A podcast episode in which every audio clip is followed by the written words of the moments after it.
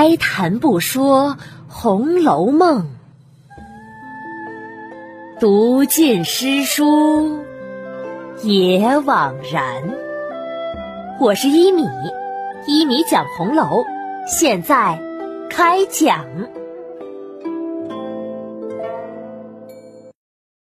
第二百八十三集，晴雯生病了。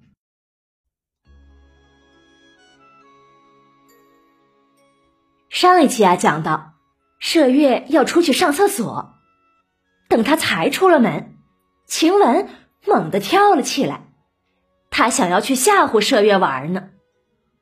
晴雯仗着平日里比别人身体好，不畏寒冷，也不披外衣，只穿着小袄，跳下熏笼，便蹑手蹑脚的往门口走去。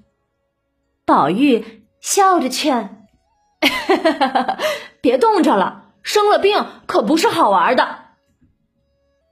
晴雯只是向宝玉摆手，不要他出声。随后啊，就出了房门，来到外面，只见月光如水。忽然，呜呜的一阵冷风吹来，只觉得。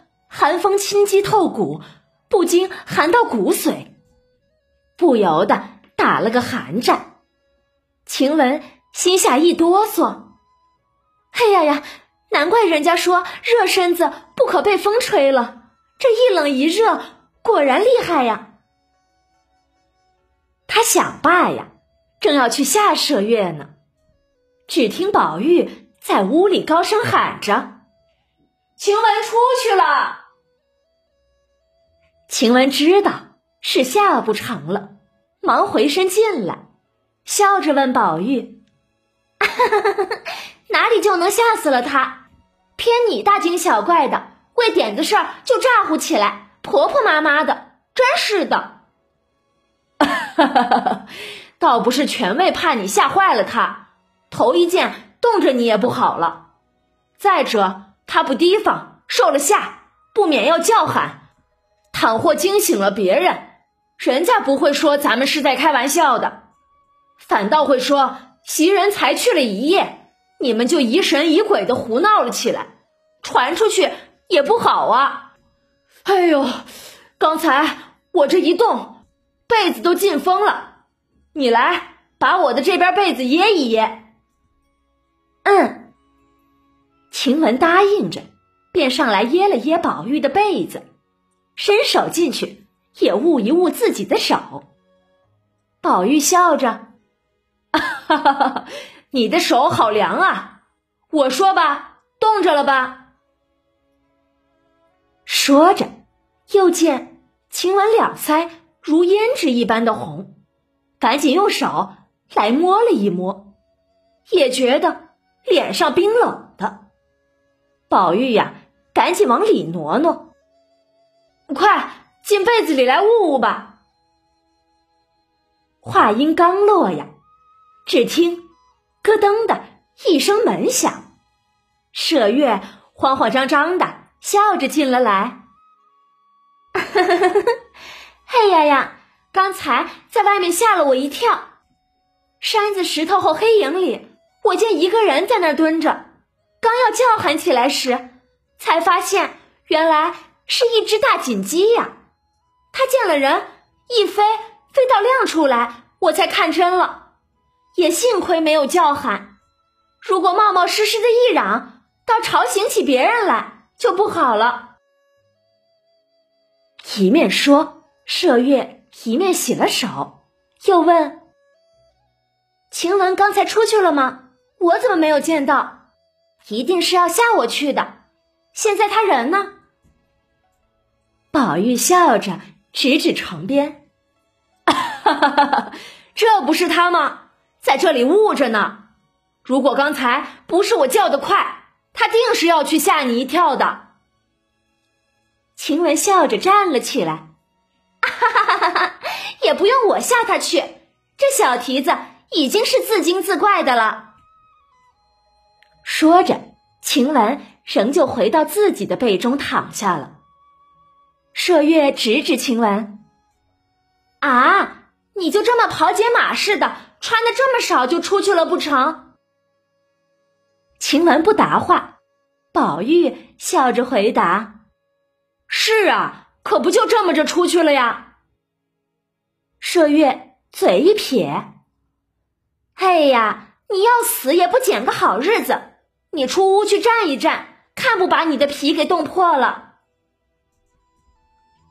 说着，麝月把火盆上的铜罩接起来，拿灰锹重新把里面的熟炭埋了一埋，让热气足一些，又捏了两块素香放上，然后仍旧照了罩子，走到屏风后，重提了灯花，收拾好了，才又睡下。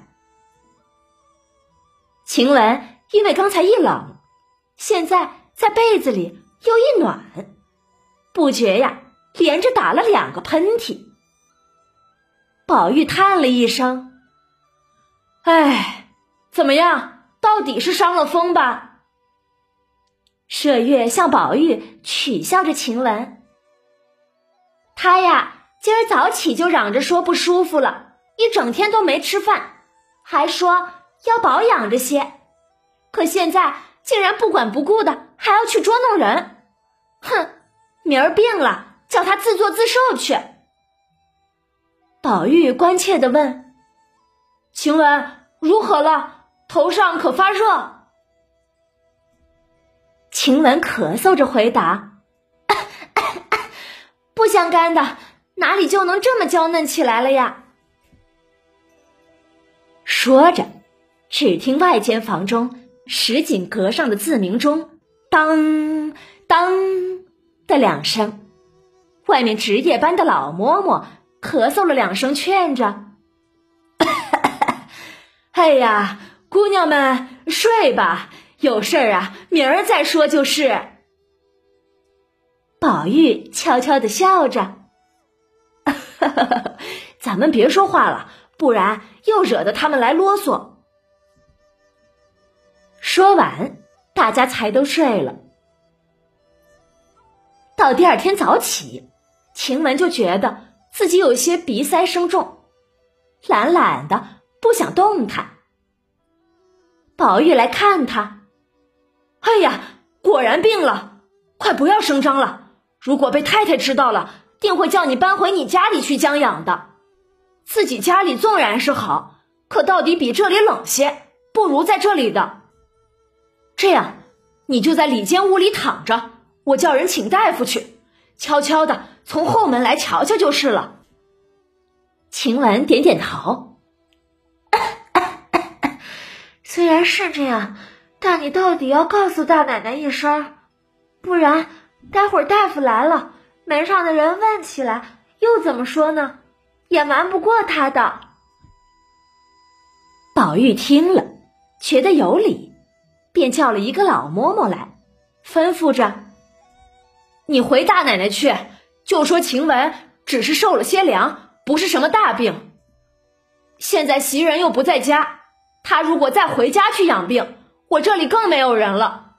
你就说是我的意思，传一个大夫，悄悄的从后门进来瞧瞧病，别回太太了吧。哎，那个老嬷嬷答应着，就去稻香村找李纨回禀去了。过了一时啊，就回来回。禀大奶奶知道了，她说吃两剂药好了便罢了，如果还不好，还是出去的为好。如今气候不好，沾染了别人都是小事儿，几个姑娘们的身子要紧。晴雯睡在暖阁里，在那儿咳嗽，听到李纨传来的这话，气得喊着。我害的就是温病了，生生怕我传染别人似的。我我走，我马上离了这里。哼，看你们哪一个这一辈子都能别头疼脑热的。说着，晴雯真的就要站起来，宝玉忙按住她，笑着：“哈哈哈！别生气，你平常就好生气，如今生病，肝火自然又盛了。管着园子原本就是他的责任，他是生怕太太知道了说他，不过多嘱咐了一句，又有什么可气的呢？正说着，又嬷嬷来回：“宝二爷，大夫来了。”宝玉点点头，便站了起来，走到书架之后，不再露面。只见两三个后门口的老嬷嬷。带了一个大夫进来，屋里的丫鬟都回避了。有三四个老嬷嬷放下暖阁上的大红绣幔，晴雯从幔中伸出一只手来。那大夫见这只手上有两根指甲，足有三寸长，上面还有金凤花染的通红的痕迹。那大夫呀，赶紧别过脸去。不敢看。有一个老嬷嬷见状，忙拿了一块手帕来，把手给遮掩上。那大夫呀，这才诊了一会儿脉，然后起身来到外间，向老嬷嬷说起病人的病情。晴雯的病是什么病呢？重不重呢？欲知详情啊，请下一集。继续收听一米播讲的《红楼梦》吧。本集讲完，先解释一个麝月说的词，就是麝月说晴雯跑解马似的。这跑解马是什么意思呢？这个呀，好像原来在讲《西游记》的时候说过，但是哪一集记不得了。现在。再说一遍吧。跑解马是一种表演技艺。古代有人要赚钱谋生，就在马上表演各种技艺，就是跑解马或者跑马解，也叫跑马卖解，有点像如今的马戏。表演的时候啊，表演者都是短装的打扮。因为晴雯出门下麝月也是穿着短衣，所以呀，麝月才说她像跑解马一般的打扮。解释完这个，我们还能从本集看出贾府的一个规矩，那就是丫鬟仆人生病了，就要回自己家去养病。这隔离的方法倒是和我们如今的医学科学有着类似之处。另外呀，还要注意一个细节，那就是麝月在睡觉前专门去重剃了灯花，就是挑起灯芯，剔除余烬，使灯更亮一些。从这个动作呀，我们就可以知道，贾府主人睡觉的时候，屋里是不灭灯的。哎呀，多浪费呀！最后呢？我再提出一个问题：这两集，曹公重点写了晴雯和麝月这两个丫鬟，同时写两个人，自然有对比的意思在里面了。从这两集中啊，你感受到这两个丫鬟有什么不同了吗？还有就是，曹公特意写了晴雯的指甲有三寸长，也就是。十几厘米长吧，上面还有着指甲油的痕迹。他这样特别写了这一点，又是为了什么呢？大家可以来想一想，回味回味。好了，今天的内容就讲到这里了，免费播讲，欢迎转发，持续更新中哦。晚安了，朋友们，再见。